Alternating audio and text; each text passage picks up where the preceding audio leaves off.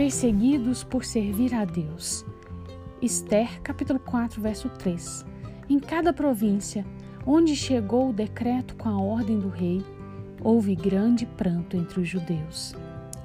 A situação dos judeus em um determinado momento do período em que o Império Persa era o mais poderoso governo da terra era desesperadora e angustiante. Ramã, que era um nobre na mais alta posição, odiava o povo de Deus e estava disposto a fazer qualquer coisa para exterminá-lo de uma vez por todas. A sabedoria de Deus nos alerta que muitas vezes sofreremos perseguição por causa do nome de Cristo. Isso pode parecer de forma velada quando você é preterido no trabalho ou criticado na família por conta de sua fé em Jesus.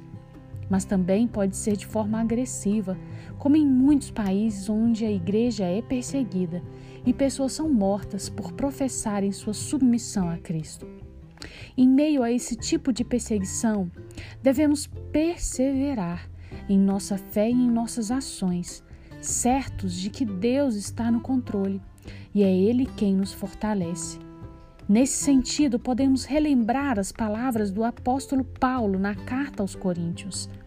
Por isso, por amor de Cristo, regozijo-me nas fraquezas, nos insultos, nas necessidades, nas perseguições, nas angústias, pois quando sou fraco é que sou forte.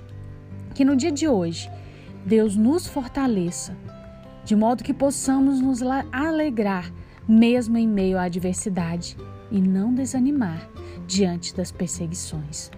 Oremos, Senhor Deus Todo-Poderoso, nós clamamos ao Senhor a sua proteção sempre que formos perseguidos por amor ao Senhor. Nos ajude a mantermos firmes os nossos pés diante das adversidades e que, em momento algum, retrocedamos na fé em Cristo Jesus. Em nome do teu Filho é que oramos. Amém.